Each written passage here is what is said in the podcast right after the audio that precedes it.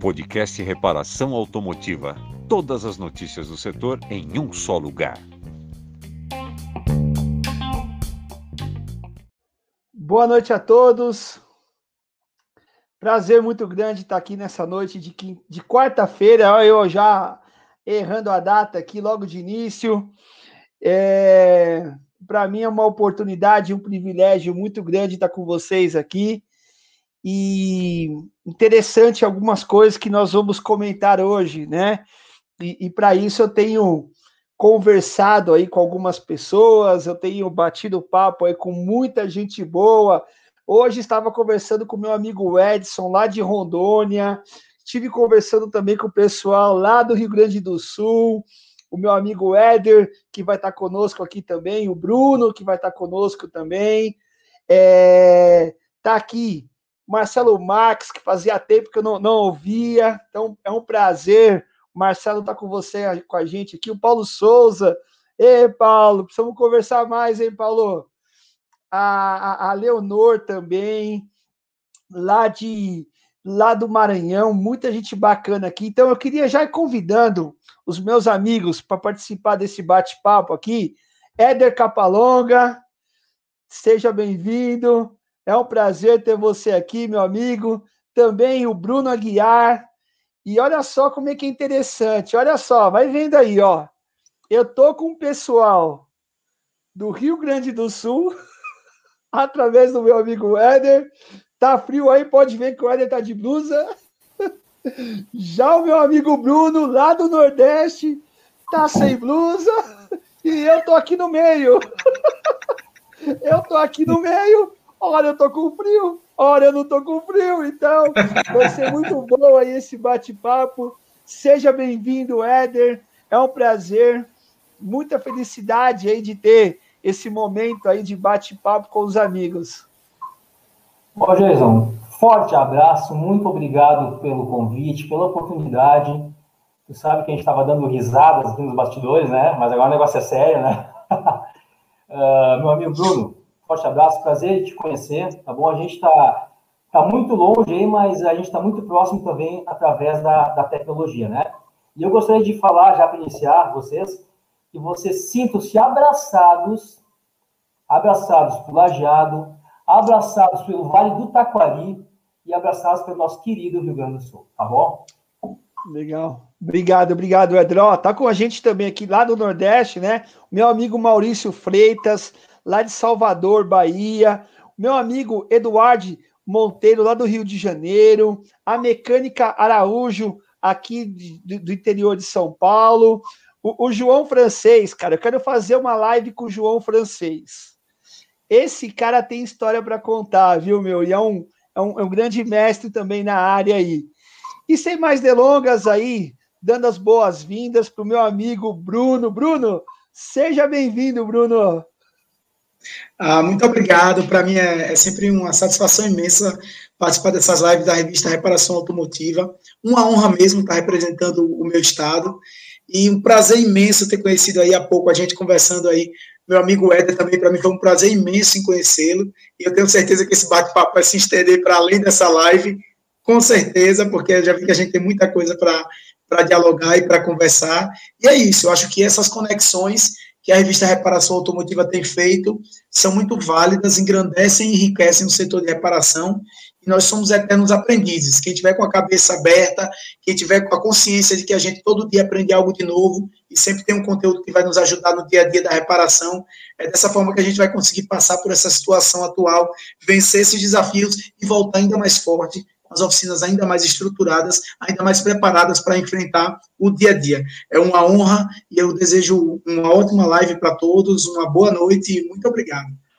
Legal, legal. Está aqui também o meu amigo Josmar, é um cara que eu já conheço já há bastante tempo, tenho uma admiração por ele, pela família dele aí que dirige lá a especializada Josmar. Também tem aqui o Luiz Ferreira, da Caramurucar, do interior de São Paulo, Ribeirão Preto, é um cara que eu admiro, sempre quando eu posso, procuro ligar para ele. Renato Barbosa, da Simétrica, o Jackson também está conosco aqui, então é, é, muita gente boa. E pessoal, é o seguinte: É, para fazer alguns temas de lives, eu vou explicar para o pessoal aqui mais ou menos como é que funciona. A gente não faz as coisas aleatoriamente, a gente dá uma, uma sentida no mercado, como é que está, de que maneira o mercado está se comportando, quais são as necessidades do mercado e aquilo que a gente pode contribuir de alguma maneira, tá? É, então, eu preparei aí nas próximas quartas-feiras, eu vou compartilhar com vocês aí um pouquinho, é, hoje no dia 12, falar um pouquinho sobre oferta de novos serviços aos clientes. Quais são as oportunidades e os desafios? Na próxima quarta, como lidar com os altos e baixos dos clientes das oficinas? Tem, muito, tem muita gente que fala que o cliente ele tem um período que parece que a oficina vai bombar, cheio de carro na oficina, e do nada ele some, do nada ele desaparece. E aí, como lidar com essa situação? Onde que você sabe ali em que momento, de que maneira, quais são as ações a serem tomadas? Tem um outro também, um outro tema que é interessante, eu até coloquei, pós-vendas, fazer ou não fazer, eis a questão, né? Ou seja, tem muita gente que pratica o pós-venda, tem gente que não pratica o pós-venda, tem gente que não sabe para que, que serve o pós-venda. Então, eu vou também abordar esse assunto no dia 26 do 5, e lá no dia 2 do 6, Lá em maio, maio não, maio nós estamos, em junho, sabe o que eu vou falar? Sobre os desafios de se trabalhar em grupo. Eu sei que o Éder faz parte de um grupo aí no Rio Grande do Sul. Eu sei que meu amigo Bruno também faz parte de um, de um grupo aí em Sergipe. Então, é, a ideia é trazer é, essa discussão em pauta de novo e a gente é, saber o quanto isso é importante, se vale a pena ou não, tá? Bom, senhores, sem mais delongas, olha só. Eu entendo que as oficinas mecânicas elas estão passando por um momento ímpar na história delas, na minha opinião, tá?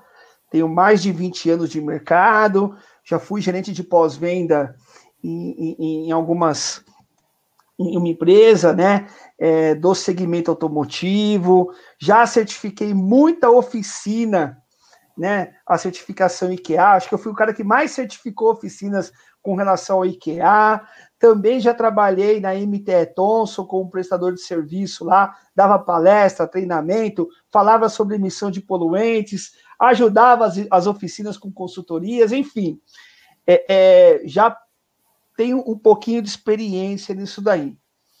Dentro desse, dentro desse, desse cenário que eu enxergo, é, eu entendo o seguinte: as oficinas elas sempre passam por momentos cíclicos, né? Altos e baixos, né? Ora, quando aumenta o volume de carro, diminui a oferta de serviço das oficinas mecânicas, né? Porque está todo mundo trocando de carro, o acesso ao crédito está fácil, uma série de coisas.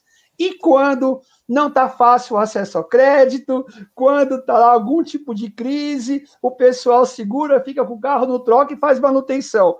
Esse era esse momento que nós enxergávamos do mercado naturalmente, cheio de altos e baixos, tal, tudo mais. Só que é o seguinte, em 2020 aconteceu esse episódio chamado pandemia, né? É nunca uma palavra foi tão falada fortemente aí, pandemia. E a pandemia, ela trouxe algumas lições, principalmente porque as oficinas são serviços essenciais, regiões elas podiam ficar abertas, né? Teve regiões que tiveram que fechar, mas é, as que estiveram com portas abertas, o volume estava baixo, né? E hoje ainda, algumas pesquisas aí mostram que não se recuperou totalmente.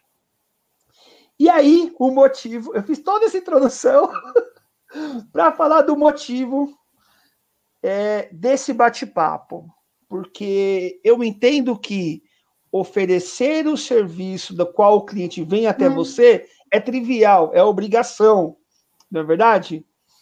Mas muitas vezes não consegue pagar a conta. E eu queria explorar aí a experiência desses meus amigos aí, é, as ações na prática que vocês tomaram. Então eu vou começar com o Éder aqui, já fazendo aqui uma, uma primeira pergunta para o Éder aí. Éder, é, na tua visão como gestor, né, como empresário do segmento automotivo, é, eu, eu queria saber o seguinte, cara, como é que foi analisar esse cenário e chegar uma hora e falar, meu, eu preciso começar a melhorar. Eu já sou bom, mas eu preciso melhorar, entendeu? É, é, eu queria começar por esse início, tá? E aí depois eu tenho mais perguntas aí que eu vou envolver o Brunão também. Jason, uh, em primeiro lugar, eu preciso mandar um abraço. Pode ser?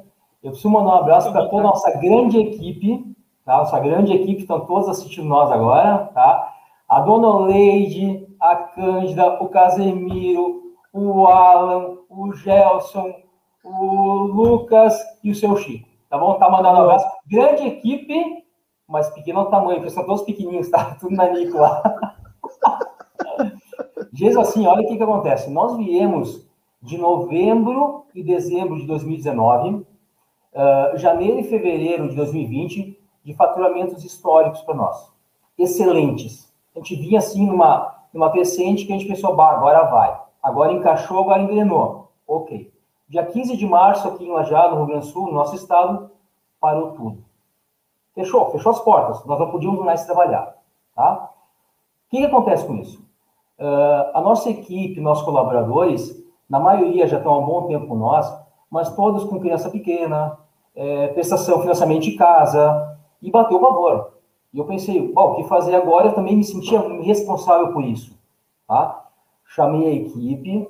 Pessoal, a hora é agora de trabalhar mais. A gente tem que estar unido cada vez mais, porque o nosso maior desafio não era manter as nossas portas abertas, porque a gente não podia abrir as portas, mas sim deixar as nossas oficinas funcionando de alguma forma. A gente precisava entrar dinheiro, porque era boleto, era impostos, eram salários, enfim, o negócio continuava. Tá?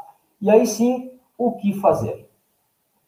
Logo depois, então, que a gente abriu ali, eu acho que a gente ficou três semanas fechado, sem faturamento, se eu não me engano, tá? cada carro que entrava na oficina, para nós, era uma oportunidade única.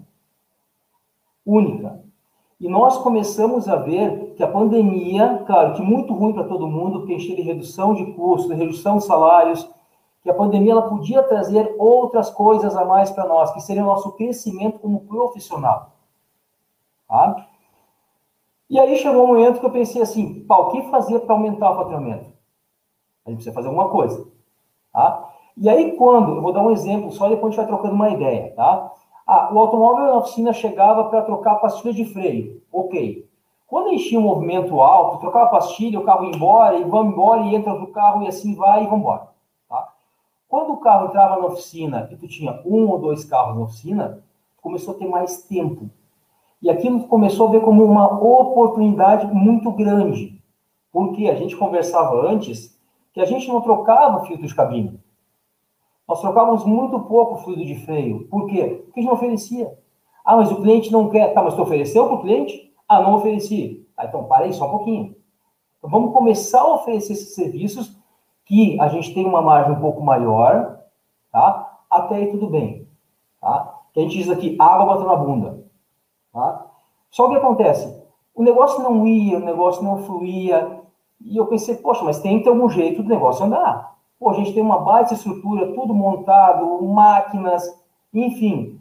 Vamos dar uma pequena comissão, uma pequena ajuda para o nosso colaborador.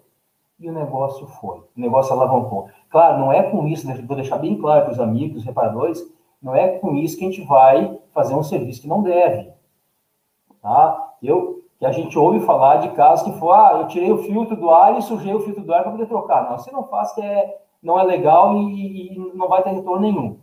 Tá? Mas então a gente começou a ver oportunidades, eu tenho uma lista de oportunidades aqui, tá? que a gente começou a suprir a falta dos carros que não vinham e aumentou nosso ticket médio. Eu disse, opa, só um pouquinho, mas também não é ruim. Não é que a gente está trabalhando menos, a gente está trabalhando melhor, a gente está trabalhando mais o carro do cliente. Tá? Então, isso é só o início, a gente vai trocando uma ideia, né, Jesus? Tá, não? E, uh, e a gente tem bastante coisa bacana para falar. E o que eu acho importante, sim, é ouvir o que o Bruno tem, ouvir o que eu tenho, ouvir o que tu tem, porque daqui a pouco alguma mecânica está com uma necessidade e as coisas estão na frente dos olhos, você só não está enxergando. Só basta alguém abrir os olhos. Né? Vamos adiante então. Boa. Brunão, é o seguinte. Diante dessa escassez de carro que tem na, na, na oficina nesse momento, né? E você começa a olhar com bons olhos os carros que entram, né? Com bons olhos no sentido de, opa, tá aí uma oportunidade, como o Éder falou, e também tá aí algo que eu começo a exercitar, né? Porque até então não era oferecido ou não se fazia, e eu começo a exercitar. É, mas eu vou ter que dar um break aqui, que nem o Éder falou aqui, ó. Eu tenho que mandar um abraço aqui, ó, pro Osmídio lá de Macapá. Vai vendo, Macapá tá aqui com a gente, tá bom? É, tá também a Karine Quinjal, mas não vale, a Karine é do Rio Grande do Sul, pô. A Karine tá representando o estado aí também, poxa vida. O Newton Serpa, aqui da, de São José dos Campos, um cara que eu admiro demais, né? Tá aqui a Clara, tá aqui o Marcelo novamente dando aí a opinião, falando que é, atender menos clientes e vender melhor para um só cliente, isso é importante. É, então, o, Brunão, diante desta oportunidade que se, apare, que, que se aparece, eu acho que tem uma ginástica que tem que ser feita, que é a ginástica de poder ofertar algo novo. E aí, como é que funciona isso? Como é que a tua empresa, né, o Ponto Novo, começou a olhar para essas oportunidades? Bom, vamos lá. Já que está mandando abraço, eu vou mandar um abraço para o meu sócio também, Michael, que está aí acompanhando, e para a galera também da oficina que está acompanhando, o pessoal daqui de Sergipe, que eu participo de alguns grupos, e o pessoal está mandando mensagem aqui no WhatsApp e mandando no chat também, dizendo que está tá de olho aí na nossa conversa. Mas vamos lá. Ó, eu acho muito legal esse tipo de bate-papo, porque o Éder falando, eu consigo, eu consigo me sintonizar com coisas que ele falou que a gente já pratica e coisas que ele falou que eu ainda não pratico. Isso é de muito, isso é muito válido, isso é algo muito forte, porque às vezes um insight que a gente tem numa conversa como essa muda totalmente é, o nosso dia a dia na oficina e, e consequentemente, os nossos resultados. É, eu concordo 100% e, e atesto o que o Eder falou. É exatamente isso. Veio a situação, da, o número de carros nas ruas diminuiu, então a gente, caramba, eu já não vou estar com a oficina cheia. Já que eu não vou estar com a oficina cheia, com a, com a quantidade de veículos que eu vou receber, eu tenho que procurar atingir o máximo de possibilidades para manter o faturamento. Eu acho que o pensamento foi esse. Claro, acompanhando também o que ele disse, a gente vai oferecer tendo uma necessidade no veículo para quem quer comprar. Não é, não é empurroterapia, não se trata de você vender por vender e empurrar nas pessoas serviços ou mercadorias que não têm necessidade. É vender para quem precisa, mas você precisa despertar no cliente a necessidade de que ele precisa fazer aquele serviço ou trocar aquela determinada, aquela determinada peça. Então, o desafio é justamente esse. É a gente, é, nós como empreendedores do ramo de reparação, como comerciantes do ramo de reparação, buscar o serviço, porque o dinheiro não entra pela porta. Existem os custos da empresa, a gente precisa trazer de alguma forma o cliente que vai fazer é, os serviços e deixar o dinheiro para que a gente pague os custos da empresa. Então, precisa verificar os carros, precisa analisar o que a gente encontra de demanda para que a gente possa gerar essa receita. E o desafio, eu acho que o maior desafio, eu acredito que o maior desafio está na cabeça do proprietário da oficina mecânica. Porque quando você vem um técnico, quando você tem um técnico que ele enxerga aonde ele quer e como ele quer que o time dele jogue, o time dele vai seguir as ordens do técnico. Não adianta eu ter um Messi, um Neymar, um Cristiano Ronaldo no mesmo time, se eu não tenho um técnico para colocá-los na posição certa e jogando o jogo correto. Então, o que o Éder falou nada mais foi que eu, como gestor, eu peguei os meus jogadores e os coloquei nas melhores posições. E dessa forma, o meu time teve um resultado muito melhor até do que o que nós tínhamos antes. Bacana, olha só. É, tá aqui com a gente aqui a Silvana. A Silvana, gente, é uma amiga que eu tenho um carinho muito especial da Suprema, lá de Botucatu. Essa mulher da aula, a oficina dela lá é, é, é demais e sempre tá com a gente aqui. Palestrante Carlos Fortes. Cara, esse cara aí, meu, é demais, tá? É um brother meu tive a oportunidade aí de fazer uma live com ele. vou convidá-lo aí, deixa ele liberar a agenda, porque é um homem muito ocupado, né? Então, Alexandre, é, é o palestrante Carlos Fortes aí, é, é, é, um cara que vai estar conosco aí, viu? É, eu queria aqui chamar a atenção pra, de vocês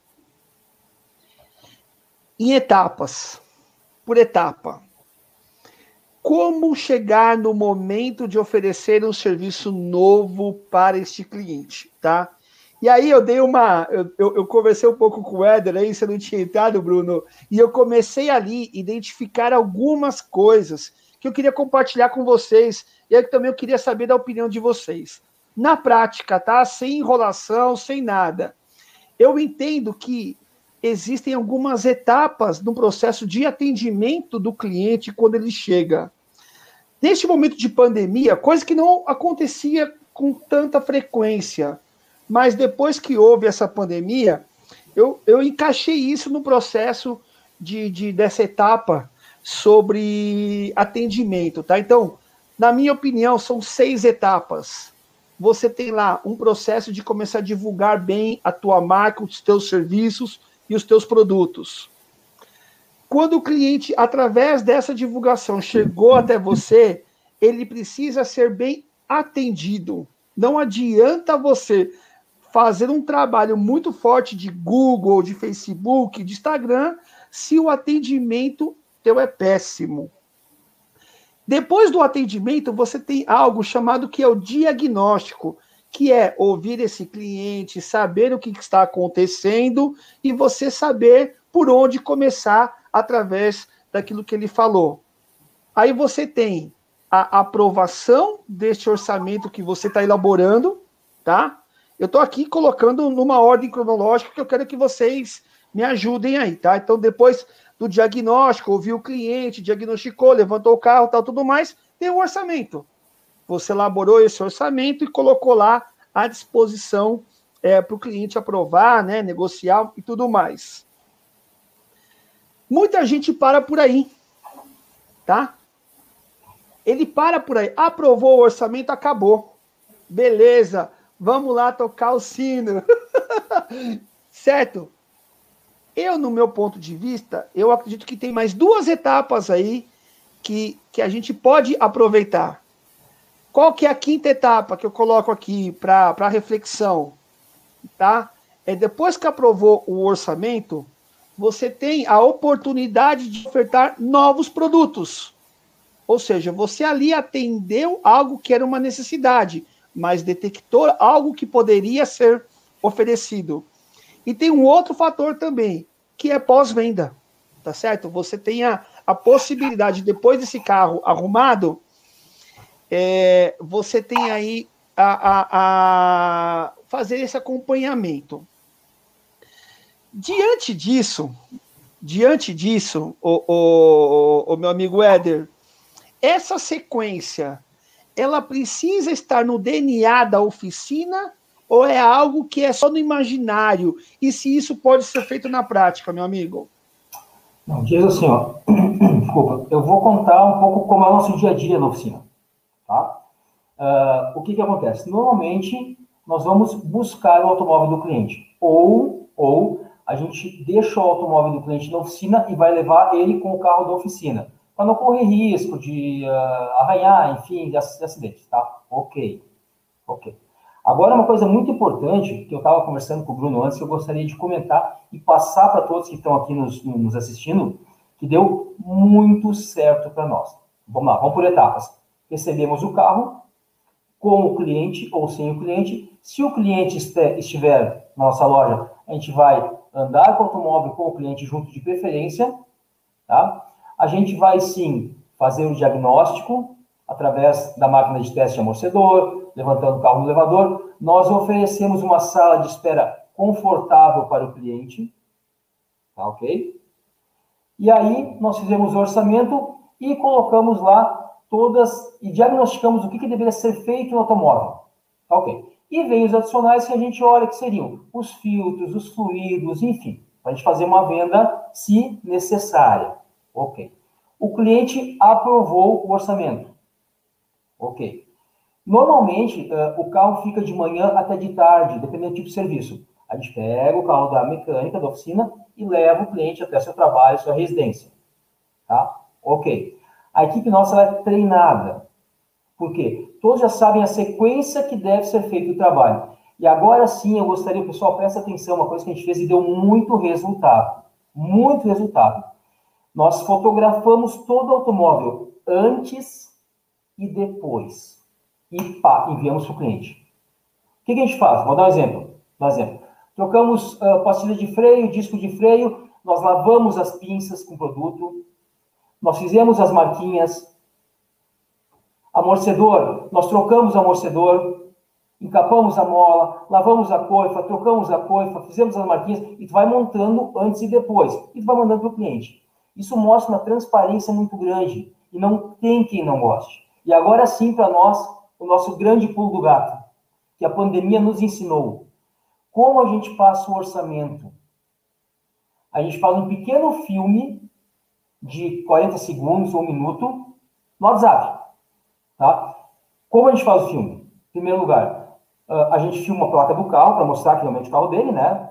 Uh, eu, um outro mecânico, tá? Senhor João, muito obrigado pela confiança ter trazido o automóvel para a nossa empresa, tá? E após uma, uma verificação minuciosa, a gente detectou que, que pivô lado esquerdo está em bom estado, pivô lado direito está com folga, e tu vai indo item por item, vai filmando, e tu manda para ele. Isso é impressionante a aceitação que a gente teve, e eu não sei até hoje se a gente perdeu um orçamento fazer dessa forma. É assim, ó, é impressionante. Então, talvez uma dificuldade que alguns tenham de não aprovar o orçamento, por quê? Tu está mostrando para o cliente, está sendo transparente, meu amigo. Teu carro tem esses defeitos. Se tu quiser fazer, ótimo. Não quiser fazer, ok. Mas nós estamos te mostrando. Ok. Fizemos o serviço, nós testamos o carro, fizemos geometria, nós lavamos o carro, nós aspiramos o carro, e aí sim, pessoal, um bombonzinho de agradecimento, que todo mundo gosta, um álcool gel na pandemia, tá? o carro cheiroso, e sim, e sim, a gente coloca o carro já na saída da oficina, para ele sair com o carro, não precisa manobrar, né? E o mais importante, no dia seguinte vai uma mensagem com o nome do cliente, não simplesmente uma mensagem que a gente manda, né? Ah, seu João, muito obrigado ter feito serviços em nossa empresa, nós mandamos a mensagem de aniversário, ah, tem as mensagens aqui. E nós mandamos a mensagem também que é automática, no sistema também com o nome de seis meses que ele não comparece na nossa oficina. Quer dizer, então o que, que, a, gente, que, que a gente quer mostrar com isso? Que a gente está tratando o automóvel, que é um bem dele, que muitas vezes ele gosta tanto quanto a sua família, porque foi uma conquista para ele, que está tratando como se fosse nosso. Boa. E a gente mostrando isso para ele, dificilmente ele não vai aprovar o orçamento. Então, olha só, foto antes e depois, além do atendimento todo, né? Foto antes e depois, passar o orçamento por WhatsApp, um filmezinho lá de um minuto, tá? Entrega o carro lavado. Pessoal, nós temos captação da água da chuva, nós temos energia própria, tá? nossa oficina é corretamente, é, ecologicamente correta, tá? Então, são detalhes que fidelizam o cliente. Que nem a gente teve uma demanda diminuída, uma demanda retraída, o que, a gente tem que fazer? Então, a gente tem que aproveitar os automóveis que estão lá. A gente tem que mimar o cliente.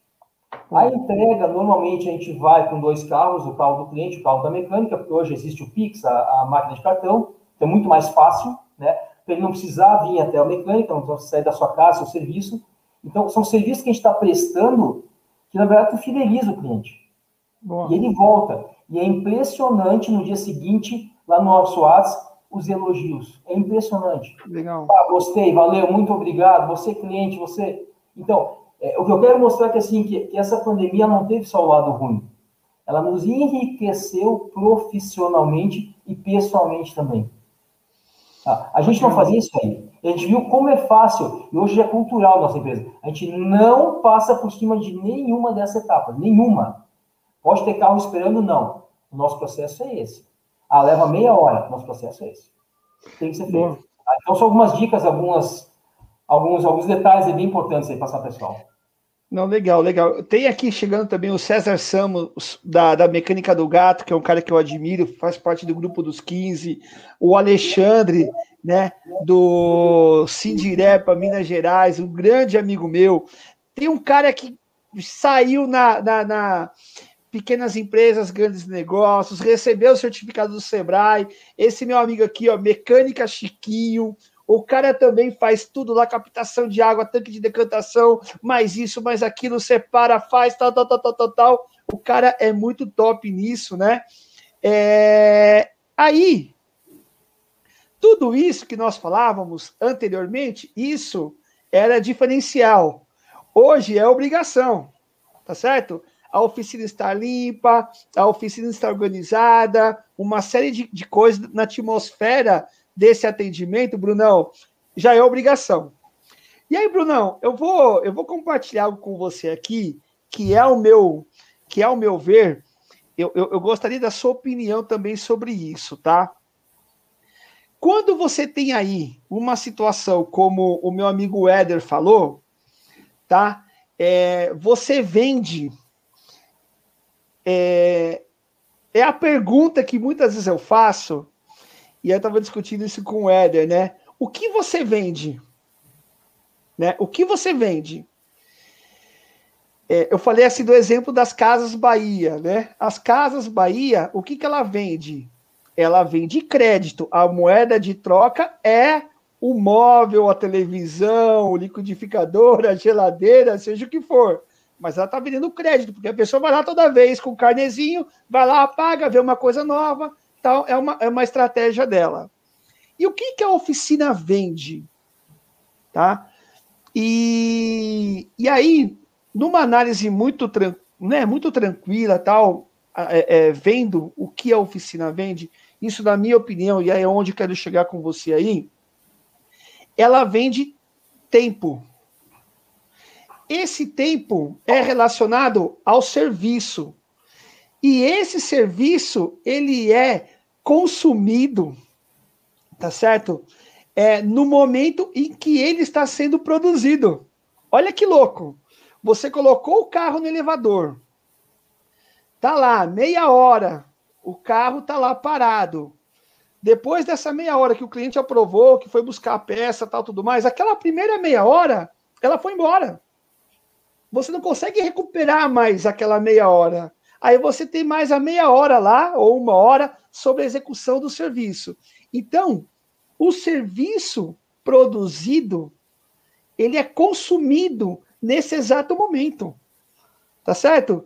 E aí que está o perigo? O, o, e aí eu quero jogar essa, essa pergunta no seu colo, porque nós administramos mal o nosso tempo. O que, que você acha, o, o, Bruno? E como que nós poderíamos aproveitar este tempo, né, como eu falei aqui, né, que o serviço ele é consumido no momento em que está sendo produzido, como nós melhorarmos essa performance, como nós aproveitarmos esse tempo?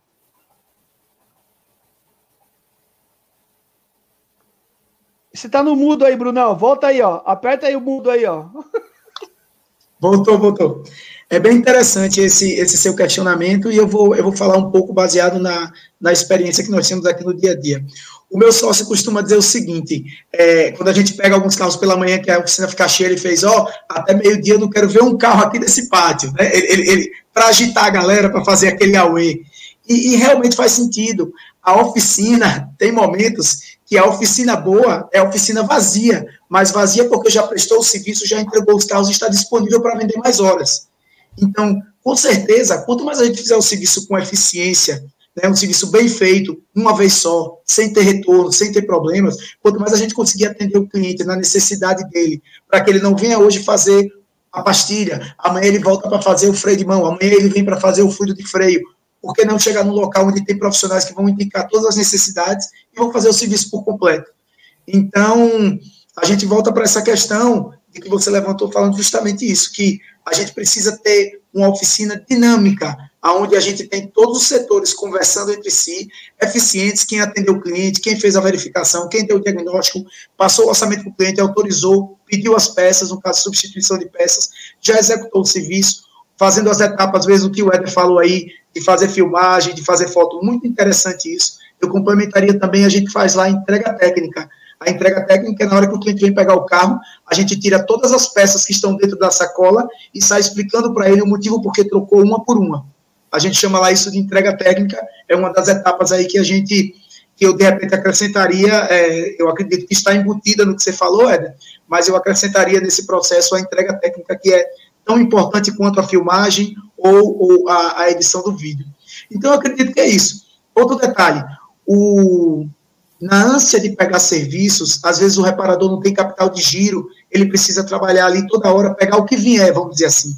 Então, às vezes, ele pega um serviço de cabeçote, que ele desmonta um carro num dia, manda para a retífica, espera para outro dia para terminar o serviço de cabeçote. Quanto é a mão de obra dessa? Suponhamos aqui na região 400, 500 reais, e essa mão de obra remunera você ficar com o carro parado de um dia para o outro, vamos supor aí de 6 a 7 horas de um dia, com mais 5, 6, 7 horas do dia seguinte, o retorno que essa mão de obra pode dar, será que vale a pena? Um kit de embreagem, quanto é que se cobra para trocar? Você passa quanto tempo para trocar um kit? Você começa às 8 da manhã e termina meio-dia? Ou termina na parte da tarde após o intervalo de almoço? Então você passa 6 horas, 5, 6 horas para trocar um kit de embreagem. A quanto você remunera essa hora? Aqui na minha região, a troca de um kit de embreagem é 250, 300, 350, é o máximo. Será que vale a pena trocar kit de embreagem nesse valor? Então, você tem que trabalhar com serviços que lhe dão retorno financeiro. Aquele serviço que você faz, a mão de obra é bem. É melhor fazer um serviço de 300 reais que dure 4, 5 horas, ou fazer nessas 4, 5 horas vários serviços que remunerem muito mais a minha hora. Um serviço de 50, um de 100, um de 150. Eu tiro um amortecedor para trocar um coxinha, ou para trocar um amortecedor, tiro uma torre para trocar um amortecedor, e aí eu cobro 150, 200 reais de mão de obra, dependendo da oficina. Eu estou me remunerando muito mais do que ficar dois dias com um cabeçote. Então, partindo do princípio de que eu vendo hora, eu preciso melhorar, otimizar cada vez mais a minha hora. Se eu passo uma hora, se eu passo uma hora para fazer um serviço de 80 reais, de 60 reais, vamos supor, é, tem uma comparação interessante. É melhor ter um salão de beleza com uma cadeira, que eu corto um cabelo em 15 minutos, 20 minutos, em uma hora eu faço cinco cabelos, no caso do meu faz 10, né? E aí eu consigo montar muito a cadeira do a cadeira do barbeiro, a cadeira do barbeiro é o nosso elevador. A cadeira do barbeiro é o nosso elevador. Se o barbeiro corta meu, meu cabelo, não, não é exemplo, mas se o barbeiro corta o cabelo e deixa o cara na cadeira do barbeiro fazendo a unha, ele já perdeu. Fazer a unha, ele tira da cadeira dele e bota lá para fazer a unha. Desocupa a cadeira para entrar outra pessoa para fazer o cabelo ou para fazer a barba. Então a gente tem que saber de que forma vai usar os elevadores. Eu vejo oficina que tira um kit de embreagem de um carro, aí não encontra a peça, ou tem algum problema no volante de motor, alguma coisa. Eu cheguei em oficina que eu cheguei a ver um carro que tinha dois meses no elevador, um, um, um, um problema do motor, deu um problema do motor. O cara ficou com dois meses no elevador esperando o volante do motor. Eu disse, meu amigo, eu já tinha botado num guincho e dizia, meu querido, leve seu carro para casa. Quando você arrumar o seu volante, você traz para cá. Não existe. Como é que se remunera? Ah, mas eu cobro diária. Diária de quanto? É um hotel cinco estrelas, é o Copacabana Palace. Você vai cobrar diária de quanto na oficina? Estou ocupando o elevador. É isso aí. Ó, e interessante Desculpa as brincadeiras. desculpa as brincadeiras, mas falando dessa forma, as pessoas vão, vão, vão ter um entendimento do que a gente quer dizer, né, Éder? É, eu estou falando, mas é no sentido que você perceba que o elevador é uma ferramenta caríssima. O elevador é uma ferramenta caríssima para você colocar um carro lá e ficar com ele o dia todo esperando por uma mão de obra de 100, de 200, 300 reais. Pelo amor de Deus. Bruno, sabe que o estágio, o estágio está ali para a oficina para todos os elevadores ocupados, tá? E hoje, quando a gente fechou a oficina, não tinha mais nenhum carro na oficina, porque todos saíram, sabe? Exatamente. Isso é bacana. A gente começa a pegar Verdade. cases, tá? Nós, pega... Nós começamos a pegar cases, e aí eu vou falar de alguns cases que eu já analisei ao longo desses, desse tempo de mercado aí, né? É, eu vi. Vocês lembram da Renault Minuto? Já ouviram falar da Renault Minuto? A Renault Minuto, eu cheguei a participar da Academia Renault Minuto, onde eu fui lá. A Academia Renault Minuto, ela ensinava justamente a esse tempo que o carro fica ali no elevador, e ela era uma, digamos assim, ela era um anexo da concessionária, do dono da concessionária, na periferia, para poder atender aqueles carros que os caras não levavam até a, a concessionária. E detalhe, aqueles carros tinham tempo médio de serviços de duas horas. Duas horas o carro tinha que ficar lá, ou seja, era venda continuada de serviço, peças, produtos e tudo mais. Né? Então, isso é um case que vem de uma, de uma montadora que é interessante. Mas tem outros cases que vêm de centros automotivos. Eu cheguei a participar a oficina do futuro de Pascoal. Foi uma experiência muito legal que eu tive. Eu tive a oportunidade de conhecer numa oficina modelo aqui em São Paulo, onde ele simulava, e aí fica a dica para o pessoal também aí, ele simulava, ele tinha lá como se fosse uma, um, um equipamento. Imagina aí a, a, o equipamento que troca o líquido de arrefecimento do carro, né? Pequenininho ali que faz, você coloca as mangueiras e tal. É como se fosse uma bancadinha móvel com rodinha.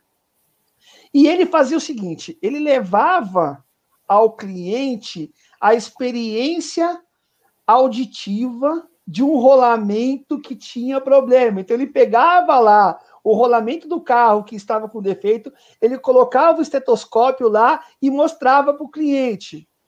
Aí depois ele via lá, tinha um equipamento que mostrava as trincas, o desgaste. Aí tinha um outro equipamento que mostrava a situação das borrachas. Então, tinha vários modelos sensoriais que o cliente falava, cara, mas eu preciso trocar isso no meu carro, se é isso mesmo. Então, isso é uma das coisas, Éder, que, na minha opinião, a oficina ela pode despertar o interesse do cliente através de todas essas análises sensoriais, da visão, do olfato, do ouvido, não do paladar, né? eu não vou meter a boca lá e morder o motor, morder, experimentar o óleo, alguma coisa assim. Mas nós podemos aproveitar, olha, veja aqui como é que está a situação dessa sua palheta. Olha o que é uma nova. Veja o barulho que está ocorrendo aqui no teu no teu no rolamento, na bomba d'água, né? No caso da Nidec está com a gente aqui. Então você consegue olhar para tudo isso daí e despertar essas questões para se vender produtos, para se vender serviços. Isso nós não aproveitamos, porque estamos lá no automático. Chegou, trocou, substituiu, próximo, vamos, esqueceu de oferecer aquilo, como o meu amigo Bruno falou, né? E eu queria aqui aproveitar aqui um, um gancho, aqui está comigo o, o, Edson Ragassi, que é o nosso repórter, editor-chefe da revista, também está o Gilson Reis, é, grande amigo da, da Oficina Porto Seguro, meu amigo Cláudio Alencar, e temos um aniversariante aqui, viu, nessa noite, o, o, nosso diretor aí, ó, Flávio Guerra, diretor da revista Reparação Automotiva aí. Guerrão, muitos anos de vida, muita saúde aí, obrigado pela oportunidade aí. Essa live acontece sempre porque o cara acredita na gente, nas loucuras que a gente faz. o cara acredita na gente aí, meu. Então, ele, ele acaba apostando e, e dá certo, graças a Deus. Então, parabéns, guerra, saúde, sucesso aí, viu? Éder. Oi. Como eu passei já uma quente para o meu amigo, eu vou passar uma quente para você também, tá bom? Dentro dessa esfera de atendimento, eu entendo o seguinte: foi uma coisa que você falou, conhecer o histórico do carro do cliente e o cliente também. Você vai lá dar uma volta com o carro, tal, tal, tudo mais, né?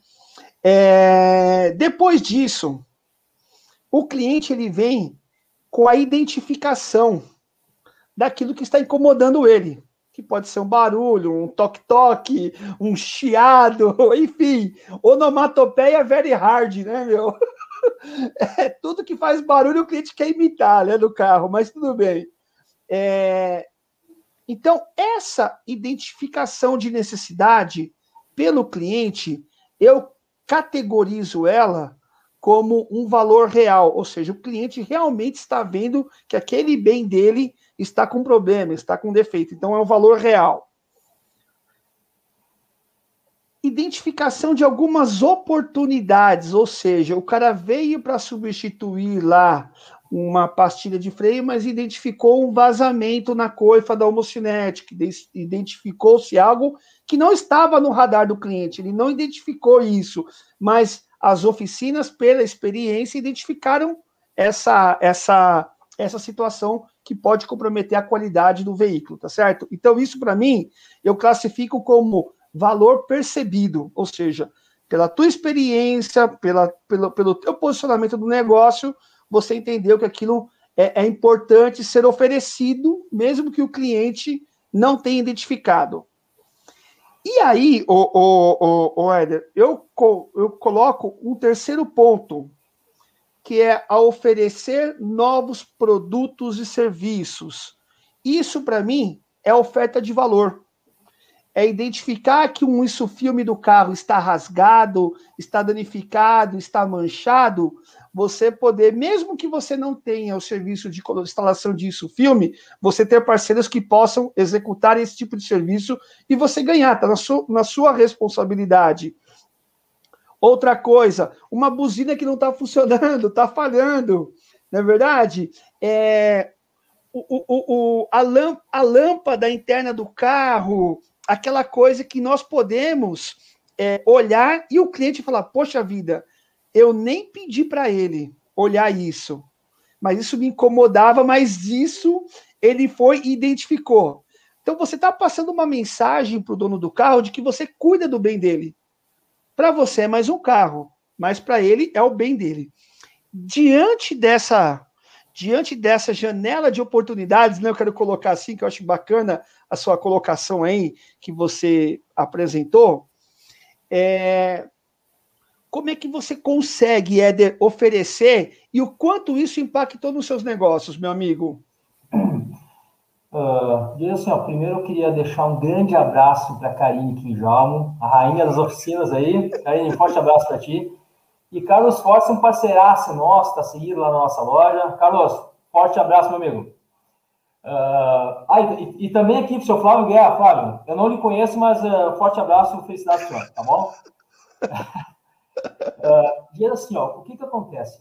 Uh, nesses mais de 20 anos que eu trabalho na área de suspensão e freios, eu acabei desenvolvendo uma, uma, uma, uma percepção impressionante de barulhos de carros, tá? O cliente chega na oficina, ah, eu tenho, uh, uh, tô com a pastilha de freio ruim, ou tô com o pivô batendo, e tu vai para o asfalto, tu vai testar o carro, ele se joga, tem bucha de balança mal. E quem trabalha na área sabe o que eu estou falando, ou o setor não está bem preso na carroceria, quem sabe que uh, sabe o que eu estou falando, tá? Mas é muito importante investir em treinamento. Treinamento, pessoal, é muito barato pelo retorno que ele vai te dar. Tá? Que tipo de treinamento que eu falo? Hoje, quando o automóvel, após de ser é, é, testado, que entra na nossa mecânica, que é feito sim o orçamento, os mecânicos já estão treinados a verificar toda a parte de suspensão, toda a parte de freios, toda a parte de filtros e dificilmente, dificilmente é executado só aquele serviço que o cliente solicitou. Claro, a gente não vai empurrar, botar a goela abaixo do cliente, serviço que ele não vai mais voltar na oficina. Tá? Então, isso é de praxe, parte elétrica, toda ela é verificada.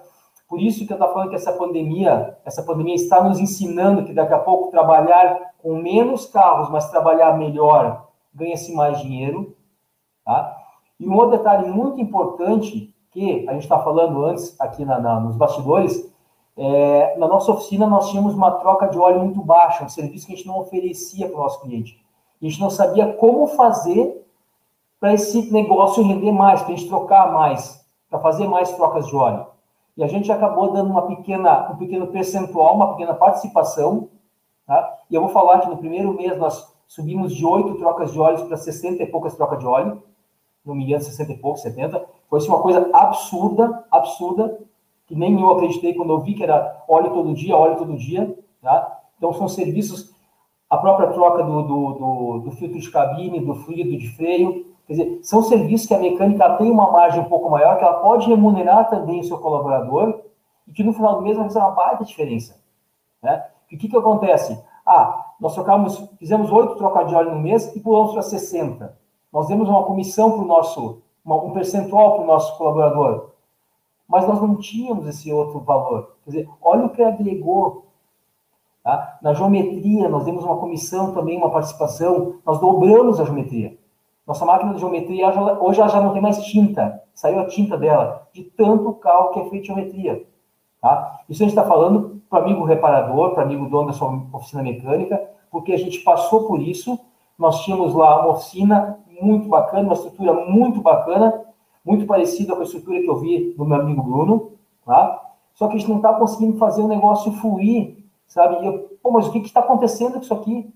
E muitas vezes, quando tu toca um pouquinho no bolso, que tu mexe no bolso do colaborador, o negócio alavanca. Tá? Isso no mês dá uma diferença louca. Tá? Quem tem aluguel pode pagar aluguel ou paga o funcionário, enfim. Então já é cultural nossa empresa nós oferecemos. O detalhe, o detalhe, palheta, pessoal, não se vende só em dia de chuva. Nós vendemos bastante palheta. Ah, ganha-se 20 reais por palheta, 30, não importa. É 20 ou 30 reais que a gente não tinha. Né? E aí tu vai no dia de chuva, aquela palheta arranhando, eh, riscando. Pô, não olhar minha palheta. Tá? Então, quer dizer, basta tu oferecer, dificilmente a gente leva um não. Tá? Então, acho que é, o caminho é por aí. Tá? Eu estou colocando algumas coisas que para nós deu muito certo lá. Tá? Não estou dizendo que ah, nós somos donos da verdade, nós vamos jamais, jamais. Mas foram, foram, foram atos que a gente fez que deu muito retorno no final do mês. Né? Então, são dicas que ficam aí para os amigos reparadores. Bacana. O, o, o Brunão, quem vai te colocar na fria agora é meu amigo Edson Ragazza aqui. Ele até coloca assim: eu posso perguntar? claro, Edson, você que manda aí, vamos meu lá, amigo. Vamos lá, vamos lá. O, o João Francês aqui ele fez um comentário, já vou falar do, do, do, do Edson, tá? É, então, o João ele coloca uma coisa muito interessante. Otimizar o tempo dentro da oficina é muito importante diretamente no faturamento. É isso aí, é isso que nós devemos entender. Você otimizar o tempo, ele não influencia direto na sua produtividade, é no seu faturamento, cara. E nós nos perdemos nesse meio do caminho, tá? É, vou direto na pergunta aí, Brunão, do Edson aí. É o seguinte: como atender bem e explicar para aquele cliente que já chega com o diagnóstico no YouTube, no Google, no, no, no Amigo, no WhatsApp. Como é que faz para transformar esse cara num cliente e gerar resultado e poder atendê-lo bem, meu amigo? Vamos lá. Tudo que a gente fala aqui, muito, muito do que nós já falamos aqui, inclusive o, próprio Helder citou, o citou vários exemplos que, que faz na oficina dele, e tudo isso para mim está debaixo de uma, de uma seguinte bandeira: relacionamento. As pessoas compram de quem elas se relacionam. As pessoas confiam em quem elas se relacionam. Não dá para eu entregar um objeto, um, um, um, bem imóvel meu, um bem imóvel meu como veículo na mão de uma pessoa que eu não conheço e aceitar tudo que ela vem dizer para mim para que eu faça. Eu preciso de alguma forma estabelecer um relacionamento. Esse relacionamento a gente pode fazer de várias formas, indiretamente a famosa percepção de valor, uma oficina organizada, funcionários bem vestidos, todos fardados, ninguém de sandália no meio da oficina, peça jogada no chão, largada de qualquer jeito, mancha de óleo, que o cliente tem que ficar desviando da mancha de óleo para poder entrar na oficina. Toda essa percepção de valor já é uma venda. Nós vendemos algo intangível. Você não pega num serviço de geometria, a gente chama aqui de alinhamento de direção, você não pega no serviço de geometria você não pega numa troca de óleo, você não toca, você não vende isso para o cara embalar num pacote e sair com essa troca de óleo na mão. É intangível. Então, o cara compra a sala de espera com um cafezinho, o cara compra a forma como o serviço é oferecido, o cara, né, o cliente compra a forma como o serviço é oferecido, a postura de quem está atendendo, porque tem pessoas que já chegam para o cliente se diminuindo, ó, oh, precisa trocar, o senhor vê aí se quer trocar ou não. Peraí, nós somos profissionais, quando você vai ao médico, você recebe um diagnóstico de um médico, você não questiona. Ô, doutor, eu vi no YouTube que isso aí pode não ser isso, pode ser aquele outro. Esse remédio que você me passou, eu vi no YouTube que tem um aqui que é melhor, eu vou tomar esse outro, eu não vou tomar o que o senhor passou. Você sabe por que ele respeita o médico? Porque ele enxerga o médico como autoridade. Então, ele respeita o diagnóstico do médico, ele segue o protocolo do médico, mesmo às vezes podendo acontecer o médico estar tá equivocado no diagnóstico mas ele acredita tanto que às vezes ele toma um remédio errado e ele fica curado por causa da fé. Entendeu? Então, tem que ter postura profissional, minha gente. A gente tem que saber oferecer. Nós somos profissionais. Se a gente chega para dar um diagnóstico, oferecer o cliente é leigo, o cliente é leigo. Aí ele viu no YouTube, beleza, ele viu no YouTube, meu amigo, mas eu não posso chegar para um médico e dizer, ó, oh, eu vi que tem um médico em tal lugar que opera desse jeito, eu quero que você opere dessa mesma forma aqui. Não. Ele vai operar do jeito que ele aprendeu a fazer e do jeito que ele percebe que dá resultado. O Éder acabou de dizer, Bruno, eu tenho mais de 20 anos no ramo. Nós lá estamos completando agora de empresa 37, eu tenho 27 no ramo. Então, o que é que acontece? Nesse tempo todo, a gente aprendeu que não dá para você querer explicar algo para uma pessoa que não quer ser convencida. Então, eu vou convencer com meus argumentos, mas se o cliente começar a rebater e for querer dizer que ah, no YouTube eu tenho isso, no YouTube eu tenho aquilo, meu amigo, então você pega o YouTube e faça na sua casa. ou então procure um mecânico que vai seguir o procedimento do YouTube. A gente precisa se posicionar, minha gente, no mercado. O mecânico precisa entender que ele é um profissional como outro qualquer, que merece respeito e consideração. Vamos acabar com esse negócio de chegar e, e eu, ó, você precisa trocar o disco e a pastilha. Ah, não, troque só a pastilha e deixa o disco. Não, meu amigo, o seu disco de freio está oferecendo problema, esse serviço vai pipocar e não vai ser na minha oficina. Leve numa oficina que vai trocar o seu, a sua pastilha num disco ruim como esse daí. Mas aqui eu não faço. É dessa forma que você vai se posicionando e ao longo dos anos você vai ganhando credibilidade. E uma vez que você tem credibilidade, ninguém mais tira isso de você. Não tem como você deixar de ter uma credibilidade se você se você cresce degrau a degrau de forma sólida, você não está crescendo na areia, não, você está crescendo no concreto. Você vai devagarzinho, amigão, mas você vai, passo a passo, passo a passo, conquistando o seu espaço. Boa, João, boa. só para só, só, só completar, a, essa questão aí que o, que, que o Lu falou é, é, é, perfeito, é isso aí mesmo, né? E uh, aquele detalhe também é o seguinte, ó, o cliente chega, Bah, tô com a peça aqui, mas tem que ser trocada agora. Meu amigo, só um pouquinho. Se tu for no médico e tu quiser ser atendido agora e vai te atender agora. Vai no dentista com dor de né? dente, mas, pô. Dizer, Oi? Vai no dentista com dor de dente para ver se ele vai te atender agora. Agora, tem que ser agora. Não, só um pouquinho. Então, tu tem que ter o respeito, tem que ter credibilidade. E, e, e outra coisa, detalhe, se tu tem esse respeito, essa credibilidade, dificilmente o cliente vai até a tua oficina e vai querer dizer para ti qual o problema, qual o defeito do carro dele. É isso aí. Acontece, é isso aí. mas ele te respeita como profissional. Porque, pô, aqui na nossa oficina, quem conhece de carro sou eu. Boa. Tá? Se ele trabalha como dentista, quem conhece de dente é ele. A, a gente tem que ter essa posição, porque daqui a pouco eles estão vindo em cima da gente, em cima da gente, estão trazendo a peça e daqui a pouco estão dando até o preço da hora. E não é assim que funciona. É. Ao menos na nossa oficina, a gente trabalha dessa forma, e eu concordo plenamente com o Bruno aí, perfeita colocação. O Eder, tem uma pergunta para você aqui da Vera. Tem, eu vou perguntar para vocês dois aqui, Bruno. O que, que você acha aí? Tá vendo aí a pergunta da Vera aí? Vocês estão vendo ou não? Vou colocar aqui na tela para vocês aí, ó. ó. Éder, essas vendas melhoraram depois da comissão ou teve alguma melhora de processo na produtividade? Eu quero que os dois respondam aí. Então, começa com o Éder aí e depois eu quero que o meu amigo Bruno me ajude também nisso daí. A Vera, obrigado pela pergunta, vai ser um prazer responder para a senhora. Uh, depois que nós adotamos uh, a comissão, o percentual, né, cada um tem seu valor, uh, nossas vendas nesses serviços que a gente adotou, que seriam, eu vou, eu vou colocar o exemplo da nossa oficina, tá? Troca de substituição, substituição do fluido de freio, usinagem de disco de freio, pinças de freio embuchadas, palhetas, higienização, troca de óleo e pneus. É, são sete serviços, tá? Uh, eles praticamente eles triplicaram, ou até quatro vezes mais. Por quê? O que, que acontece?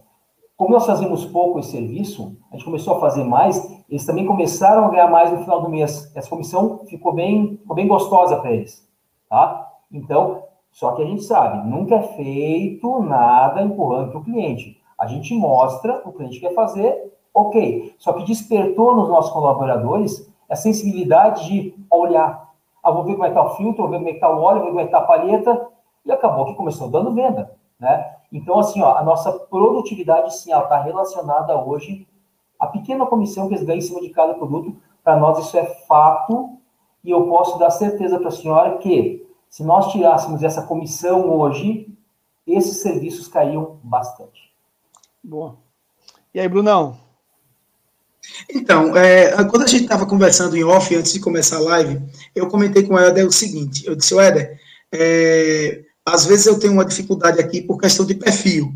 Então, eu disse a ele que, como é que eu enxergo, né? É, que para se vender serviço, você precisa ter pessoas com perfil comercial, que saibam oferecer o, o serviço ao cliente, que tenham firmeza nos argumentos para convencer o cliente que precisa fazer aquilo ali. E, infelizmente, Infelizmente, no mercado de reparação automotiva, é, quando a gente fala de, de, de, de mão de obra, a gente tem poucas pessoas com a capacidade de desenvolver venda de serviços. Às vezes o cara é muito bom tecnicamente falando, mas ele não tem o argumento para convencer o cliente, o argumento comercial, vamos falar assim. Ele não tem um perfil comercial. Então, aqui, nós encontramos essa dificuldade de encontrar pessoas que, mesmo mediante remuneração, elas, elas consigam é, ter um destaque maior oferecendo, vendendo serviço para os clientes. Uma observação que eu quero fazer: existem alguns motivadores da força de vontade do ser humano. Um deles é a questão financeira. Né? Então, se você diz, ó, vai lá que eu vou lhe pagar aqui um pouco mais, isso aí é um motivador. Um outro motivador também é o ambiente de trabalho. Quando você tem um ambiente de trabalho positivo, você tem uma colaboração maior das pessoas que fazem parte, todos enxergam-se como equipe. Por que, é que eu estou levantando essa parte? Porque às vezes você vê muito local onde o trabalhador não é respeitado como profissional, aonde ele não recebe o tratamento devido, e tanto que às vezes você vê que a pessoa pede para sair de um determinado trabalho, não pela remuneração, mas pela condição em que ele é tratado. Assédio moral, falta de respeito, é, é, trabalha acima do, do, da, do tempo combinado né, na legislação trabalhista. Então, percebam que o Éder fala da questão da motivação financeira, que ajudou massa, concordo 100%, mas da forma como ele me diz, eu percebo que o ambiente de trabalho da empresa dele é muito positivo. Ele tem uma equipe, ele não tem pessoas trabalhando de forma individual. E isso representa muito, representa muito no resultado da empresa. Se trabalha todo mundo junto, unido, buscando um bem maior, que é o resultado positivo da empresa, ele mesmo me falou de várias ações que ele executa no final do mês, batendo meta, ou então no final do semestre, no final do ano, para motivar a equipe dele, ou para premiar os trabalhadores que fizeram por onde. Isso dignifica o trabalhador, isso dá orgulho, isso dá sensação de pertencimento. Tudo isso faz com que a pessoa se dedique ainda mais. Então, benefício financeiro dá resultado? Dá, mas não é só você chegar para o cara e dizer eu vou lhe dar dinheiro a mais, porque tem outras coisas por trás que o próprio reparador precisa analisar se ele tem feito o dever de casa. E o dever de casa é trabalhar, para tratar a equipe com respeito, porque lá a gente faz o seguinte, ó, tratem os nossos clientes da forma como nós tratamos vocês. É dessa forma que a gente faz lá. Porque não entra na minha cabeça você tratar um funcionário, tratar um colaborador de uma forma indigna e chegar para ele e dizer, atenda bem aquele cliente ali. Não, não combina, é incongruente. Sabe? A gente precisa estar na mesma faixa. Eu lhe trato bem para que você trate bem. Eu lhe respeito para que você me respeite e respeite o próximo. Dessa forma, a gente tem uma equipe coesa e o resultado da empresa é muito maior. Jason, Legal. Uh, só para saber, segundas-feiras nós temos nossa reunião às 7h15 da manhã. São 15 minutos, né? Então, segunda-feira agora eles chegaram, tinha pão de queijo, tinha café. Quer dizer, tem um ambiente bacana, sabe? Eles têm voz dentro da empresa. Inclusive, falando em comida, estão fazendo churrasco aqui atrás, Diego. Tá um cheiro, cara. Pô, não vale, meu. Também não jantei ainda não, cara. Olha só, meu, que coisa, hein? Bom, deixa eu falar uma coisa. Inclusive, Oi. aqui, ó, o folderzinho que vai no carro pendurado, isso aqui foi o Carlos Fortes que me, que me, uh, que me orientou. Bota o folderzinho lá pendurado lá, se você. É isso aí, ó. Aí, ó. Um forte abraço meu amigão. Muito Olha só. O ambiente, Muito bom. Sim, o ambiente ele é tudo, sabe? Tá? Uh, a maioria deles, não todos eles começaram com nós, eh, eles tinham bicicleta. Hoje eles têm carro, eles têm moto, estão pagando casa, quer dizer, são pessoas sérias, sabe? Isso é muito bacana, né? É, a gente também, quando cada um compra a casinha, a gente vai lá dar um presentinho para cada um, né? Então, a gente, porque, que, o que que eu, que que eu penso? Eu passo mais tempo na oficina do que com a minha esposa. Nós temos mais tempo juntos, a nossa equipe. Então, quer dizer, imagina se eu tiver um ambiente pesado, ambiente carregado, não funciona. Isso vai refletir lá na ponta, lá no teu cliente, no faturamento. Eu, eu tenho aqui um, um, uma coisa que, até para agregar a resposta do Ragazzi aí, do que o Bruno falou também, né? A pergunta do Ragazzi que o Bruno falou. O meu amigo Cláudio, o Zé de Alencar, né? Ele falou o seguinte: olha, hoje, hoje, chegou na minha oficina uma montana falhando. Falei que poderia ser vela, ele falou que não. Cabos, ele falou que também não. Bobina, ele também falou que não. Válvulas, o cara também falou que não. Vai embora? Aí o Cléber falou assim: ó, bom, eu. Tem que contratar esse cara, tem que contratar aquele. Ele pediu desculpa pro cara e falou: tá bom, acho que você já sabe o defeito. É mole? É mole o que mais? Ei, meu amigo, o genuíno aqui diz o seguinte, ó. É, pensa que é fácil, cara. O meu amigo genuíno aqui, ó. Esse cara foi passear aí no Rio Grande do Sul, viu, meu? Esse homem aí é demais, é o genuíno que está conosco aqui. Ele diz o seguinte, ó. É, tem observado que o percentual de usuários de veículos que sabem tudo e que são a minoria, portanto, Vamos ser profissionais e valorizar os clientes bons que confiam no serviço. Aí, tá chamando atenção, Brunão, naquilo que você falou. E é o seguinte, ó, eu tenho uma, eu tenho uma questão aqui para levantar, né? É, onde nós falamos lá daquele valor, onde é o que realmente o cliente vem para trazer o carro, ele, ele tem aquele valor real do que é o defeito na cabeça dele, o valor percebido que vocês identificam sobre oportunidades futuras, e nós temos também a oferta de valor sobre novos produtos e serviços, tá? É, diante dessa diante dessa, dessas oportunidades, eu queria fazer uma pergunta para os dois aí, tá? Então eu vou eu vou jogar aí essa essa essa questão no colo do Bruno aí, depois eu gostaria que o Éder pudesse me ajudar, é o seguinte: qual foi o momento que vocês viram na empresa de vocês que vocês estavam perdendo oportunidades? E quais foram as ações que vocês tomaram? Ou seja, cara, eu preciso parar de pensar dessa forma e preciso começar a mudar o meu estilo de oferta, de atendimento, de divulgação e tudo mais. Brunão, o abacaxi está com você aí, meu amigo. Oh, veja só, o que é que eu penso? Quando nós temos. É, a gente vive numa. Tem momentos da vida que a gente está numa zona de conforto. Tá tudo bem, estou pagando as contas, estou administrando direitinho, tá tudo beleza. De repente, acontece uma mudança brusca, como uma pandemia, né, ou uma, uma, outra situação de saúde que eventualmente pode acontecer na vida das pessoas. Mas o que é que eu quero dizer? Para que a gente possa se movimentar e sair dessa zona de conforto, é preciso que algo aconteça. Então, para nós lá, o que, é que aconteceu? Quando veio essa pandemia, a gente começou a perceber o seguinte: caramba, será que a gente está explorando do nosso negócio? Será que a gente está tirando do nosso negócio tudo que ele pode dar? Será que a gente está conseguindo é, é, é, as receitas que esse negócio é, é, é, possível se, se, ter.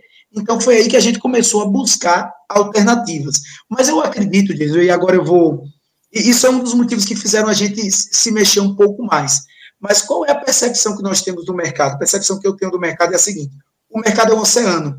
O mercado é um oceano onde cada um de nós que temos um, um centro automotivo ou uma oficina mecânica, a gente está pescando lá com a varinha.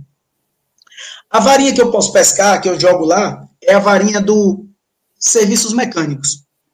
Mas se eu pego outra varinha e jogo no oceano, troca de óleo. Se eu pego outra varinha e jogo no mecânico, pneus. Se eu pego outra varinha e jogo no, no oceano, alinhamento e balanceamento. Se eu pego outra varinha e jogo no oceano, higienização de ar-condicionado, parte elétrica, serviço de freio, revisão preventiva. Quanto mais pontos de contato, quanto mais anzóis eu tiver dentro desse oceano, maior a possibilidade de eu atrair peixes. Então, não, tem um ditado que faz muito sentido para mim, que é o seguinte: ninguém está condenado a ser o que sempre foi. Não é porque a vida toda você foi mexer com o serviço mecânico que você vai morrer mexendo com o serviço mecânico. O que é que ele impede de fazer uma troca de óleo? O cliente não vem pela mecânica, mas ele vem pela troca de óleo. O cliente não vem, às vezes, pela troca de óleo, mas ele vem pelo pneu, ele vem pela limpeza do radiador, ele vem pelo arrefecimento, ele, ele vem pela, pela revisão completa periódica. Eu, a gente fala muito hoje em escala e recorrência. Então eu parei para pensar, caramba, o que, é que a gente tem de escala? O que, é que a gente pode escalar numa oficina mecânica? Pode escalar pneu, porque com a estrutura que eu vendo 10 pneus um dia eu posso vender 20, não tem problema, montou o pneu ali, o balanceou, vai embora. Eu posso escalar pastilha de freio, serviço relativamente rápido, palheta, como ele falou aí, e algum tipo de serviço. Mas tem serviços mecânicos que eu não consigo escalar, porque a minha venda do tempo é limitada, o tempo é finito, ele acaba. Então chega uma hora que naquele dia eu não consigo mais vender serviço porque o dia já acabou. Agora, se a gente falar de recorrência, o que é que tem recorrência num carro? Gasolina tem recorrência no carro, que o cara abastece toda hora. Lavagem tem recorrência, porque eu preciso lavar o carro, ninguém anda com o carro sujo o tempo todo, uma hora ele para para lavar. E pastilha de freio e pneu, porque está desgastando ali. Mas vamos lá, se na minha recorrência e na minha escala eu não consigo ter um volume muito grande, eu vou ter cada vez mais pontos de contato com o cliente, eu vou ter mais formas desse cliente me procurar para fazer serviço. Então, ele não entra na minha empresa só para fazer mecânica, ele entra para fazer mecânica, ele entra para fazer troca de óleo, ele entra para comprar pneu, ele entra para fazer revisão periódica. Quanto mais a gente tiver anzóis jogados no oceano, maior possibilidade do cliente voltar. Percebam, se o cliente faz uma revisão comigo hoje, uma revisão periódica comigo hoje, provavelmente eles vai voltar daqui a 10 mil quilômetros, provavelmente em média 10 mil quilômetros. Se 10 mil quilômetros for uma pessoa que roda pouco é, a cada mês são 2 mil quilômetros, esse cliente só volta daqui a cinco meses.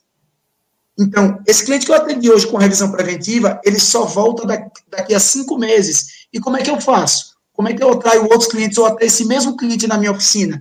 Vendendo ou oferecendo para ele um outro produto ou serviço que faça com que ele venha aqui antes. Então, é dessa forma que a gente consegue manter as oficinas ativas todas essas percepções, Jason, que eu quis explanar um pouco para vocês, mas foram coisas que eu aprendi, que nós aprendemos na empresa, porque é um laboratório, ao longo do tempo, passando por dificuldades, vendo que, caramba, precisa aumentar meu faturamento, fazendo comparativos. Poxa, por que, é que eu faço 50 trocas de óleo no mês e eu só vendo 20 filtros de ar e 10 de combustível? Se eu estou trocando óleo, será que eu estou tirando esse filtro de ar para mostrar para o cliente, para oferecer o filtro de ar? Será que, consequentemente, eu não preciso também vender o filtro de combustível? Então, a gente precisa ter na cabeça essa mentalidade de sempre buscar no carro coisas que precisem ser feitas. É como o, o, Éder falou, não se trata da gente empurrar nada em ninguém, mas verificar a necessidade, orientar o cliente para que o serviço seja feito. Muito bom, muito bom. Éder, você viu aí que o cara jogou aí para você aí uma, uma reflexão bacana aí, né? é, sobre o que ele viveu, né? E, e, e, eu tenho certeza que isso que ele passou, né? É, muitos já passaram, né? Chega uma hora que o, o, você se acomoda, você assenta e você acha que você vai ficar ali durante um bom tempo. E aí, olha a janela de oportunidades que abriu na sua troca de óleo. O carro está no elevado, você tem toda a parte de baixo ali, para analisar, inspecionar, gastar um tempinho, gastar não, investir um tempo enquanto está sendo esgotado o óleo, né? Então, Eder, eu queria que você pudesse é, é, ajudar um pouquinho também aí nessa, nessa análise, porque eu, eu percebo o seguinte, o Bruno salientou e você também falou, pelo dia a dia da oficina, muitas coisas passam despercebidas. E muitas vezes essas coisas que se passam despercebida, a varinha tá lá, só não tem a isca, né? Não tem a isca certa, né?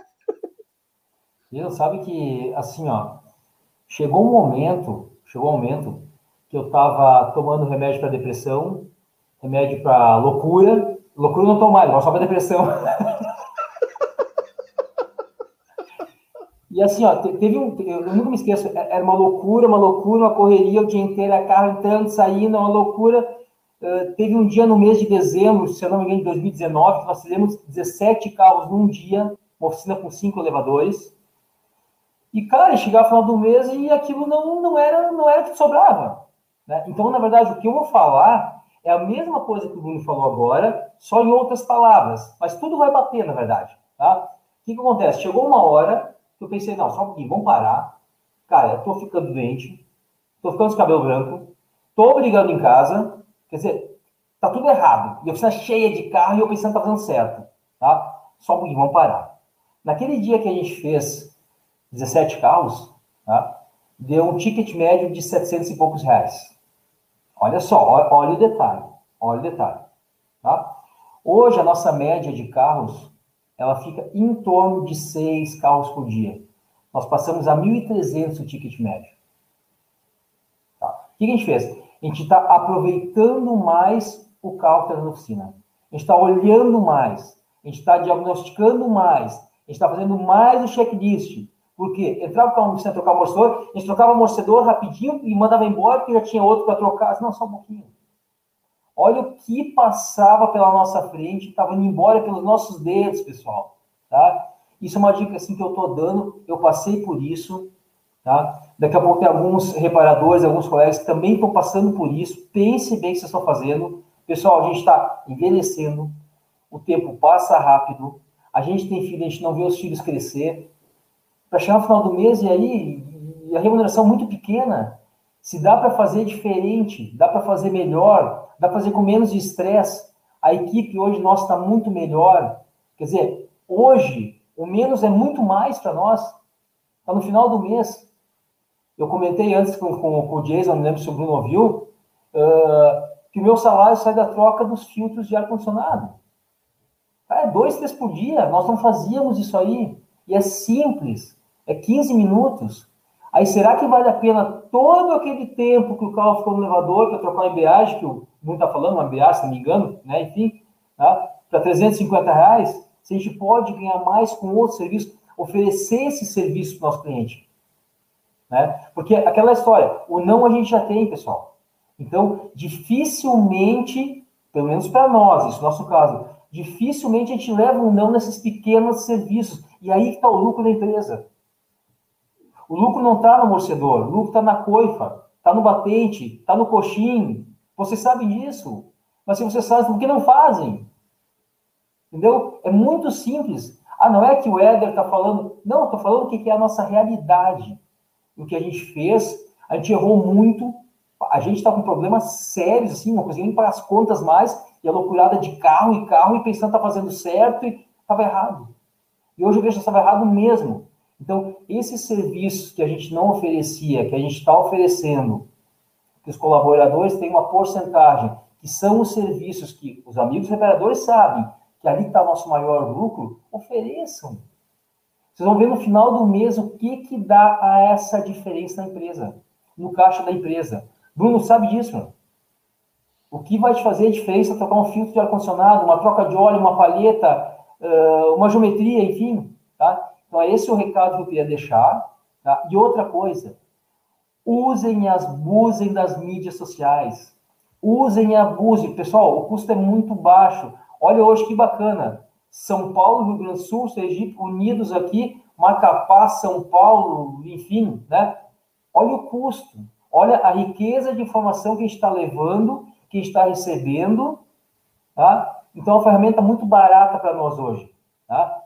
E eu vou dizer outra coisa para vocês, que é uma coisa que eu aprendi dos meus pais, que eu levo para minha vida profissional, para minha vida pessoal. Quero deixar, deixar esse legado para meus filhos, os que estão ao meu redor, que se tu for varrer a oficina, se tu for lavar uma peça, se tu for limpar teu box, faça bem feito. O mais ou menos não existe. Faça bem feito. Por quê? Não necessariamente naquele momento, naquele minuto, mas alguém vai estar tá te observando. E isso vai voltar para ti positivamente, pode ter certeza. Então, pessoal, o mais ou menos não existe. Ou tu faz bem feito, ou tu não faz. Isso aí, o bom inimigo do ótimo, né? Tem, tem essa, essa, essa questão, né? Tá bom, não, pode ficar ótimo, né?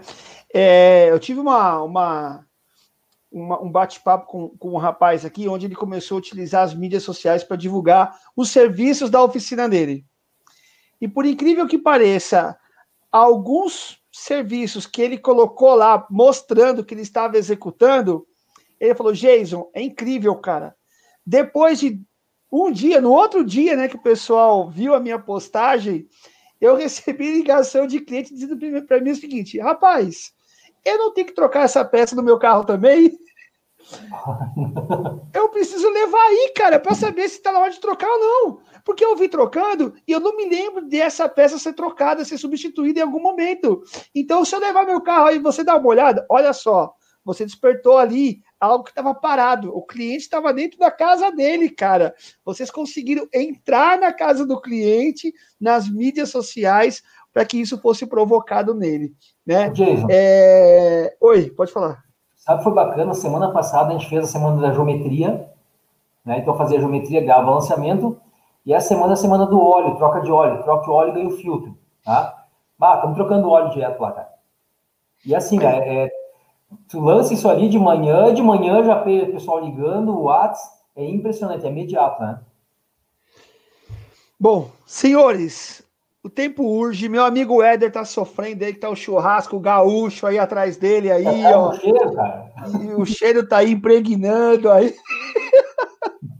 Eu também não jantei, meu amigo, meu amigo Bruno e muita gente que está aqui também, eu acho que estão aí todos na expectativa aí.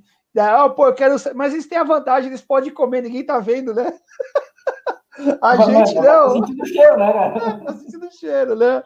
Então, senhores, para mim aí eu queria já ir para os finalmente aí, eh, agradecendo aí a participação do Éder, do Bruno, né? E queria passar a palavra aí para o Bruno, as considerações finais aí, deixar contato, quem quiser perguntar alguma coisa para o Bruno aí, né? Então, Brunão, obrigado aí pela oportunidade, viu? Fique à vontade aí, meu irmão. Solta o mute, Bruno. Não, Bruno também, vou te falar, né, meu? Pô, parece que nunca fez live, Éder. Eu deixo no mute para não atrapalhar quando vocês estão falando, né? Eu fico na minha aqui só, atento, escutando tudo. Ó, como eu falei no, no começo da, da live, para mim é, é uma satisfação imensa participar desse bate-papo. É muito enriquecedor, é algo que a gente sempre sai com muito conteúdo. Né? A gente, é, quando duas pessoas que têm uma ideia se encontram, as duas é, saem com duas ideias. É mais ou menos isso que aconteceu aqui agora eu estou saindo com, com outras ideias, assim como o Éder também, assim como, como você também, o Jason. Então, eu acho que isso é, é, bem importante, assim como as pessoas que estão acompanhando essa nossa live.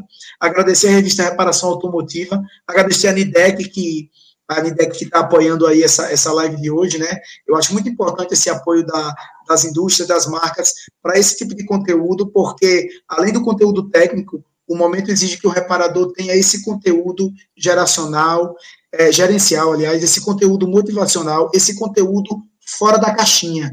Né? Eu conheço muito mecânico que tem um, um, conteúdo técnico muito bom, mas que infelizmente não tem uma situação boa na oficina dele, porque não tem um conteúdo comercial, não tem um conteúdo de gestão, não sabe como, como, como é, é, monetizar os serviços que ele faz. E aí é, é triste a gente ver uma pessoa que tem uma capacidade, que é um cidadão honesto, mas que, pelo fato de não ter o conhecimento comercial da reparação automotiva, acaba vivendo uma situação da qual ele poderia estar numa posição um pouco melhor. Eu espero ter contribuído nessa 1 hora e 24 de live. Se um minutinho do que eu falei tiver feito sentido para alguma pessoa que ouviu essa live aqui hoje, eu já vou dormir satisfeito e muito feliz. De toda forma, para mim foi um prazer conhecer o Éder. A gente vai continuar esse bate-papo, meu amigo. Eu já peguei o seu número aqui a gente continua se falando, vamos trocar uma ideia que eu acho que você tem muita coisa para me ensinar e eu acho que a gente precisa trocar essa ideia aí. E é isso, muito obrigado a oportunidade, um abraço a todos que acompanharam a live, que me deram essa moral aí, o pessoal daqui de Sergipe, que fez questão de acompanhar e mandar comentários. Valeu, muito obrigado a todos. Legal, ó, Eder, antes de passar para você aqui, ó, tem o pessoal da Mecânica Velar, né, da, em Rio Pardo, Rio Grande do Sul, mandando um abraço aí, né? O João Francês, também do Rio de Janeiro, esse cara aí, eu vou, eu vou pegar a agenda dele, travar a agenda dele aí para ele participar de live também. Até minha prima, ó, a Fabiana, tá assistindo aí. Poxa, prima, obrigado por estar comigo aí. O Nilton, o cara tem um grupo muito bacana lá, na, lá na, no interior de São Paulo, Karine, é, Pedro Paulo de Pernambuco te mandando um abraço aí, viu, Brunão, pro Éder também. É, muita gente boa aí, né? E, Éder, a bola tá contigo, meu amigo. Obrigado por ter aceitado o convite. Aí vocês dois são fera, né, meu? Quando pega dois caras assim para trocar ideia e conversar, é, é, o tempo passa que a gente nem vê, né? E, e, você fica aqui, né? Vendo que as oportunidades, né? Como você falou anteriormente aí, elas aparecem e vem de onde menos espera, né? De um bate-papo, né? Ah, eu, eu, eu que agradeço, mas é, é, eu quero falar para o Bruno, Bruno, tu não tem que aprender comigo, você tem que aprender todo mundo junto, né, cara? É isso aí. Mas, ô, ô Bruno, eu vou fazer uma pegadinha para ti. Tu sabe o que é chimarrão? Sim, sim. É, sabe mesmo? Água quente, cuia, bomba? É? É, aqui, aqui do lado sabe, ó, mas não mandou o vídeo até agora, né? O cara mandou pra mim a bomba, a cuia, o chimarrão. Eu já tentei fazer três vezes, não deu certo. Aí, aí, eu tô com vergonha de mandar o vídeo, vídeo. Ele não, ele não consegue, é difícil.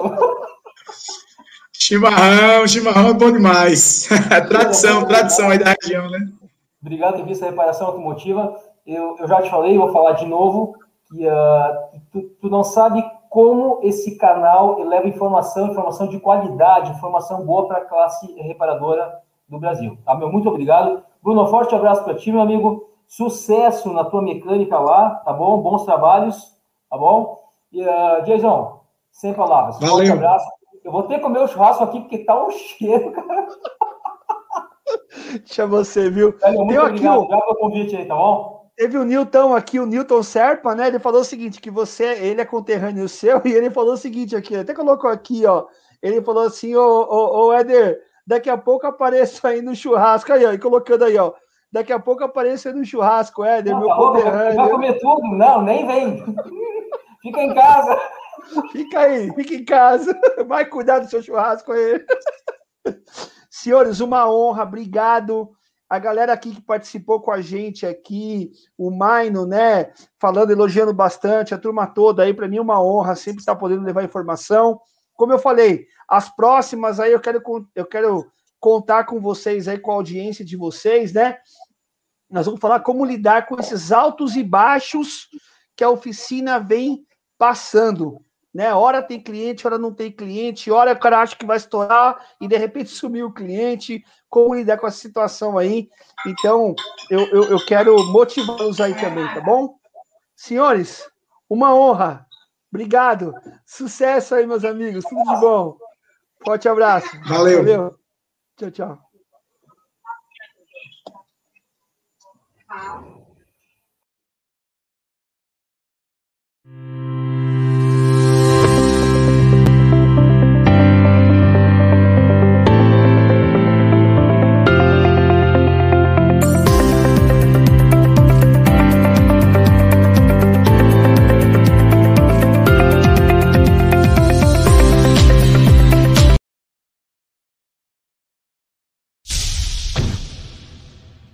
TV Reparação Automotiva é o canal da revista Reparação Automotiva no YouTube. Você aproveita, dá o seu like, se inscreve no canal, clica no sininho que você vai ser atualizado todas as vezes que nós tivermos novidades. E olha que sempre tem, hein? Nós temos lá passo a passo, nós temos matéria de gestão, as lives da revista Reparação Automotiva que são imperdíveis no TV Reparação Automotiva.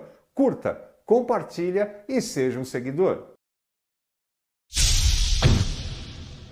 A revista Reparação Automotiva você encontra todos os meses nas melhores lojas de autopeças e também a versão digital no nosso portal reparaçãoautomotiva.com.br. Reparação sem cedilha e sem tio. Acesse lá.